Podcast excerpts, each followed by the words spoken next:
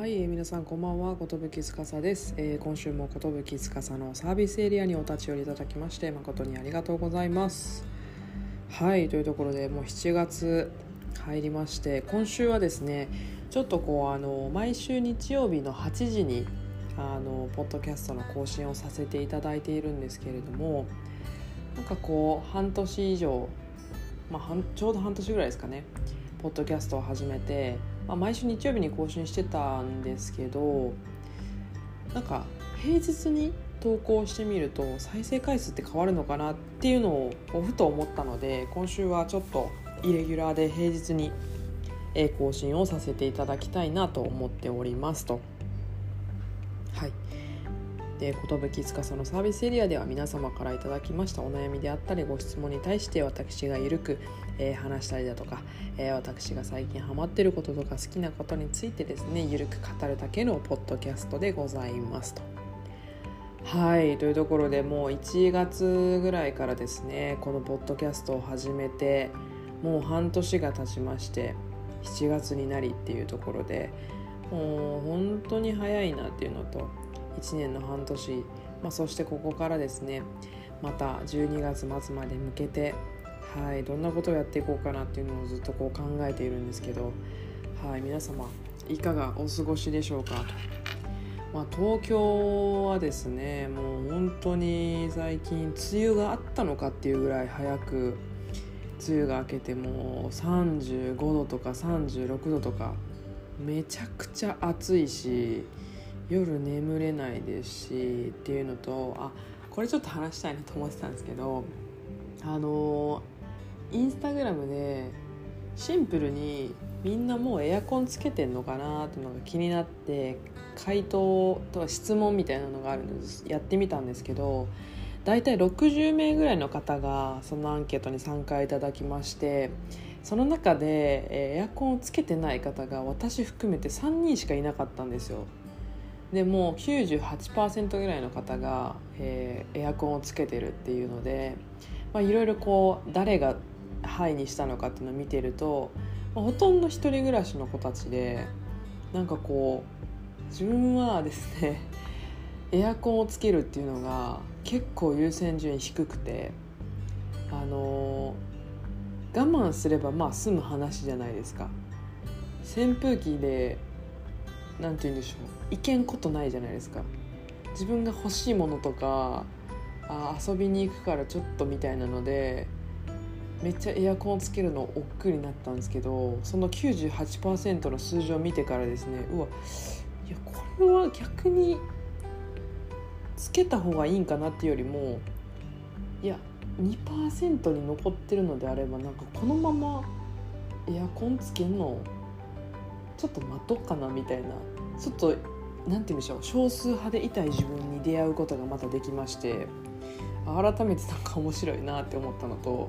まあ、このポッドキャストを撮影してる時もエアコンはつけてないです。はい、っていうぐらいちょっとこうエアコンをつけることに対してなぜかこう負けた気がするというかこれあの冬も一緒なんですけど暖房つけるのすごいこうなんためらったりするんですけどなんか負けなんか負けた気がするというかどちらかというとこう少数派でありたいみたいな自分がいるのでなんかそこちょっとおもろいなっていう、はい、何の話やっていう話なんですけど、はい、7月入りまして皆さんどどうですか？あの最近元気にしてますか？めっちゃざっくりした話ですが。うん。まあ、今日何の話をしようかなっていうのを考えていたんですけれどもなんかこうまあ早いものでもう少ししたらこう転職してから1年が経ち、まあ、上京してから約1年が経つっていうところで、まあ、いい意味でこうターニングポイントというかこう今までの1年間を振り返る時期なのかなっていうふうに考えててなんかこう少しこう慣れてきた部分であったりとかそういうものがあるなって思っていて。でもやっぱりこうすごい考えてたのが、まあ、仕事って生きる上で絶対しなければいけないものじゃないですか。まあ、それはとこう皆さん感じてると思うし多くの人が今日も働いて多分今日もゆっくり寝て明日も働くっていう方が多いかなと思うんですけどやっぱりこう働くってうんなんなんやろなっていうのを考えてたんですよ。でまあ仕事とか働くっていうのはうんすごいこれ自分が思ったことなんでうん？って思ってもらって全然いいんですけど仕事って誰かの代わりでできてると思うんですよね。うん、例えば今自分がやってる仕事企業がまあ広告を出したいとかこの商品を PR したいって企業ができないから代わりに我々がやってるっていう。まあ例えば営業にすればこういうことを売りたいこういう人たちに。でも売り方がわからない。じゃあ代わりに営業をかけているとか。うん。なんか世の中の仕事って、まあ、例えばコンビニの店員さんで行くと、まあ、コンビニで何か買いたい。販売してくれる人がいるレジに立っている人がいる、まあ、これって誰かの代わりというかこういうことをしたいに対して代わりにやってくれていることであって、まあ、仕事って誰かの代わりをやっているというふうにすごい感じたんですよね。まあ、今のこう仕事をしていて、こういう広告を打ちたいんだとかこういう PR をしたいんだっていうことに対して、まあ、そこの専門性に欠けてるからあじゃあこいつに頼んだ方が良くなるだろう。だから代わりにやってください。依頼します。まあこんなところからこうビジネスってこう生み出されるものだなと思ってて。で考えた時に今自分って誰かの代わりをしてるんやなっていうのを感じたんですよ。で、まあ、これがうんその誰かの代わりをしていることが仕事だとは思うんですけどでもその中でも自分じゃ自分じゃなきゃできない仕事をしたいなって思ったんですよ。自分じゃなきゃできない代わりをしたいなって思ってあくまで誰にでもできる仕事っていっぱいあると思うんですよ正直。でもそこに自分にしかできないエッセンスを加えられることができる人って多分少ないなと思ってて。ぶっちゃけ今自分がやってる仕事も別に他の人でもできると思う。誰かの代わりをやってるってことには変わりないから。でもああじゃあ自分じゃないといけない仕事とか自分じゃなきゃできないことって何やろなっていうのをすごい考えてて。なんかこう1年間ですね働いてみて、まあ、いろんな経験をしてこの1年で本当本当にいろんな経験できたなと思ってて、うん。まあ、そもそも実家を出るってこともそうですし上京するってこともそうですしうん。自分の住民票がですね大阪から東京に変わるとなんて思ってなかったですしうん。一から自分の生活を作るとか、うん、新しい環境に飛び込むってこともそうですしうん、今年1年なんて多分新しい人に出会った数の方が多分多いんですよね。うん、なんかそういう部分で人の断捨離であったりとかこう自分のやりたいこととその今やらなきゃいけないことをこうなんて区別をつけるであったりとかすごいこうこの1年でいろんな経験がすごいできたなというふうに思っていますと。ただ多分本当に今自分が真剣にやらなきゃいけないのってここから1年だと思ってて。うん、なんかちょうど今今の会社にも慣れてきてある程度こういろんな人とも話すことができてっていう中でなんかこう見失いがちな時に飲まれそうになるんですよ。なんか東京って本当本当に何て言うんですかね。ああ東京サバイブしてんなっていうぐらい全然違うんですよ。関西とも。感じることも違うし抱える悩みも違うしあのなんせ人が違うから本当外国人みたいな、うん、同じ日本で生まれているものの全然人種が違うんで、うん、すごい難しいなとか思いつつもなんかそういうふうにいろいろ考えてる中で、まあ、今の仕事楽しいのは楽しいですけどとはいえ今の人生ってめちゃくちゃ楽しいかで言ったらうんまあまあぼちぼちかなぐらいで。めっちゃ楽しいっていう感覚はまだなくて、まあ、今ちょっと考える暇もないっていうのもあるんですけどだからこそなんかこうふと働くって何なんやろとか仕事って何なんやろって考えた時にあ仕事って自分ができないことを誰かに託してみようって思ったことから始まったんかなとか思って。例えばじゃあ美容師さんとか自分が自分で髪の毛切るのがうまくなれないから美容師っていうその職業が生まれたのかもしれないし自分がうん料理作るのが下手っていうのがあるから世の中のうん定食屋さんとか料理するなんていうの飲食店とかが生まれたのかなとも思うし絶対何かしら自分ができないこととかその代わりが今の仕事になってるしその世の中にその仕事が有り余っているからこそ今自分が何をすべきなのかとかどういう職業に就いたらいいのかとかってすごい選択肢が多くなりすぎてるからこそなんか難しいなっていうふうに思ってるんですよね。でなんかやっぱりこうこの1年間総じてなんかこう自分が意識してきたところでいくとあこれはやってよかったなって思うことなんですけどあの後出しじゃんけんしてきてよかったなって思っててこれどういう意味かでいくとこの1年めちゃくちゃ意識してきたのが一発目で自分の魅力を120%出さないっていうことなんですよね。これ何が言いたいかでいくと自分の価値を下げないように、えー、司って寿司ってこういう人間ですっていうのを初見で120%開示するのではなくて後から結構小出しにしていったんですよね。っていうのもこれなんでこんなことが起きたかっていくとやっぱ関西と関東の大きな違いであると思うんですけど関東ってなんかこう建前が多いというかなんかこうストレートにものを言ってくれる人ってすごい少ないですよね。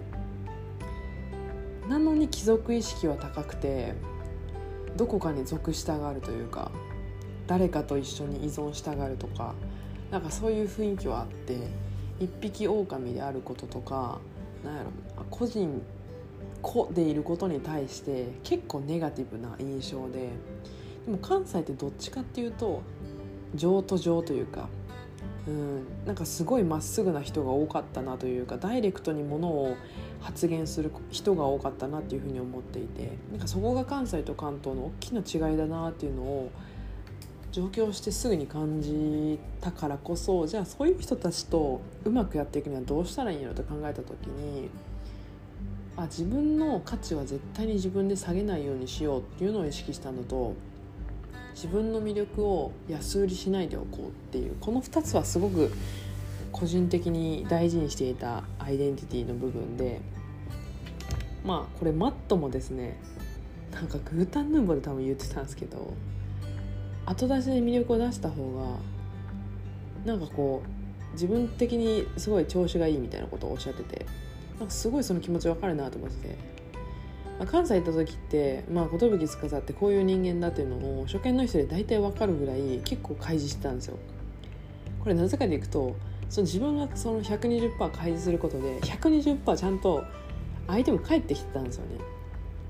あなたがこんな性格なら私って僕ってこういうところがあって気が合いそうとかでガンガンガンガン来てたんですよ。だから相乗効果が生まれるのでなんかよ良いシナジーしか生まれなくて。でも関東ではそれが違くて、うん、自分で120%開したとてあそうなんやとかえ受けるで終わるんですよ。マジでこれは。これ本当に。だからこそ人に期待するのも余計やめようと思いましたしあおもんない人間になったらちょっと申し訳ないですけどでも何が言いたいかで言うとやっぱなんやろな。自分がいけてるなって思う人は同じ歩み方をしてるし、うん、自分にプライドを持って自分の価値を自分自身で絶対下げないように意識してる人がやっぱり関東に来てもいけてるなって思うんですよ。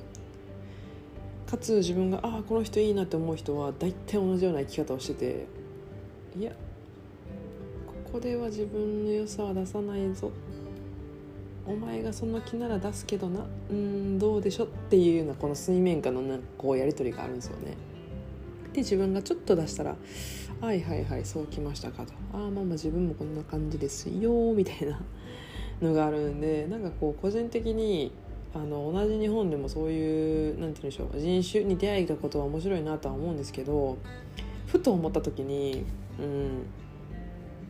だから何って思っちゃって。だから自分が何者になったわけでもないですし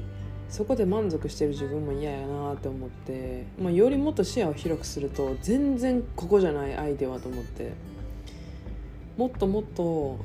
外に向かって自分を発信していきたいしもっともっと外の価値観を味わっていきたいというのをすごく感じてどうしても東京にいるとまあいろんな人にも出会うスピードが速いしなんかいろんなカルチャーとかいろんな出来事が凄まじいスピードで起こっているなっていうのは感じるんですけどとはいえすっごい思うのはこの1年過ごしてきて自分を持ってる人がめちゃくちゃ少ない。ほんまにそれは思う。そういうふうに流動的でスピーディーでいろんな情報が溢れててっていう中でいや私はこうなんだ僕はこうなんだっていう人がめちゃくちゃ少ない。ことにこの1年を通じてびっくりしたっていうところで。なのでなんかだからこそ自分の見せ方っていうものをもっともっとこだわっていきたいなっていうふうに思ったしより自分が例えば、まあ、この1年でもう東京生活終わりってなった時にじゃあ次はどういう見せ方をしようっていうその幅みたいなところは関西にずっといた時よりも増えたなというふうに思うし自分の武器とか見えない部分とかでもなんかここはいいんだなというふうに思うこともできたしかつやっぱマジでおこがましいこと言うとついてくるんですよね人気なんて。うん本当に。これは。たとえ最初は何も言われなかったとしてもやっぱそういう人って魅力がこぼれ落ちてるから絶対声かけられるしいつの間にかサインくださいみたいな感覚で寄ってくるんですよ絶対に、うん、だそういう人は絶対大事にした方がいいなと思う。うん。なんでそのなんて言うんでしょう。今回のポ今日のポッドキャストに関しては、まあ、この1年を経た教訓というか自分で感じたこととか、うんまあ、これから例えば上京する予定があるとか新しい環境でこうしなきゃいけないっていうのがあるっていう人もいると思うんですけどなんかやっぱ一つ言いたいのは自分がどうありたいかを考えてる人はやっぱ少ないなって思いました。人からどう見られてるかっていう方が気にしてるケースすごい多くて。自分自身がどうありたいかっていうことに対して自分でリスペクトを持ってる人は結構少ないなっていうのを改めて感じましたしまあ日本の人もこんなもんかって正直自分は思ったっていう。だからこそああまだまだいけんなでもそうですしいやいやこんなところで戦ってたなんてちょっとアホらしいっすわって思う自分もいたしうんなのでこうまとめようと思って今ちょっとまとめな まとめようと思って話してるんですけどうんなんか固定概念っていうものも多分すごいあると思うんですけどやっぱり一番大事なのは誰が何と言おうと自分が見て感じたものそこでこうなんて出会った人とか環境とか見たものとかに対してどれだけ正直にそれを吸収して学びに帰れるかっていうのはすごい大事だなっていうのを感じましたしこの1年間新居を研ぎ澄ましていろんな価値観だったりとかいろんなことに触れようと思う努力をしてきたんですけどやっぱり今までの自分の価値観が正しいなと思うことも多かったですしかついやいやこれってもっと変えた方が良かったなって思うこともあったのでやっぱり行動を起こすことに対してマイナスのことってやっぱなかったなっていうのを改めて感じましたと。うん、なのでこうまあ漠然とこう仕事ってとか働くってとか、うん、転職するってっていうのをなんかこの1週間ぐらいずっと考えててちょっとこう言語化したいなと思ったのでこのポッドキャストを回させていただいたんですけれどもはいなんかうん。自分の未来にワクワクできるような今を生きなきゃなってめっちゃ思いましたね。うん、あと東京でも大阪でもアメリカでもスペインでも行けてるやつは行けてるってことですね。本当に。どこにいようと誰といようと。うん。あの自分の魅力を知ってる人自分の魅力を知ってる人ほど魅力的な人いないと思う、うん、これを言いたい。あの自分は個人的に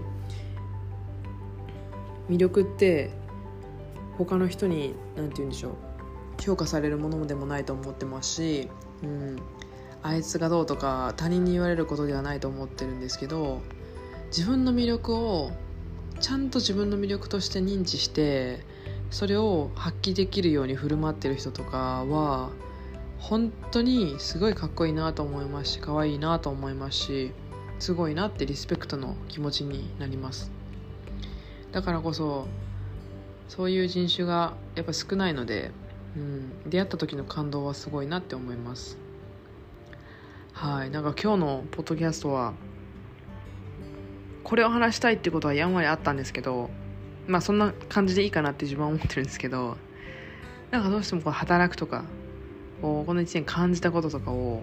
どうしてもどこかで言語化したいなと思ったのでちょっとこの場を借りてはいお話をさせていただきましたと。はい。あのうんみんなはどう思ってるか分かんないですけどなんか東京で生きててあのすごい苦しいニュースとか見たくない出来事とか信じがたい事件とか結構起きているんですけどなんか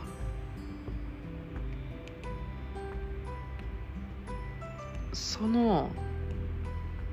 なんていうやろな事件とかそういうものを見た時にあや東京やったらありえそうやなとかって思う自分がいて。これなんでなんかなって思った時にやっぱりこう人と人とのつながりであったりとかどうしてもこう情報過多の時代でいろんな人とこうつながれるコミュニティであったりコンテンツも増えてきて人と出会うということがすごく簡単になってしまったからこそ、まあ、そこに何て言うんでしょうつけ込んでる人たちがいたりとかそこを見て見ぬふりしちゃう人たちもいたりとかしてなんかこうすごいなっていうそれ結構感情というか出来事がこう多すぎてうん情報多いなって毎日思ってるというかそこの引き算をするのに毎日必死でうんまあ職業柄いろんなコンテンツを見るので余計こう窮屈になってしまってあ自分が自分じゃなくならんように生きていきたいなっていうのは思うんですけどやっぱりこう人間として生きるには東京は、うん、最適ではないなと思いますね。これから上京する人とかいたらもうなんかあれですけどでもこれは何を伝えたいかでいくと東京を楽しんでる人って東京に住んでる人じゃなくてえななんていうの？東京楽しんでる人ってなんていうの？東京にずっと住んでて東京を楽しんでる人って結構少なくて。ある目的を果たすために東京に来て期間限定でこうキラキラしてる人がいるんですけどそういう街なんやろなって。うん。だから何が言いたいかというと銀だこのカリッカリのたこ焼きより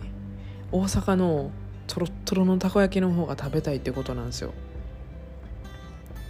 何が言いたいかでいくとうん上辺だけのね飲み会よりも汚い立ち飲み屋で歯のないおっちゃんとかと喋って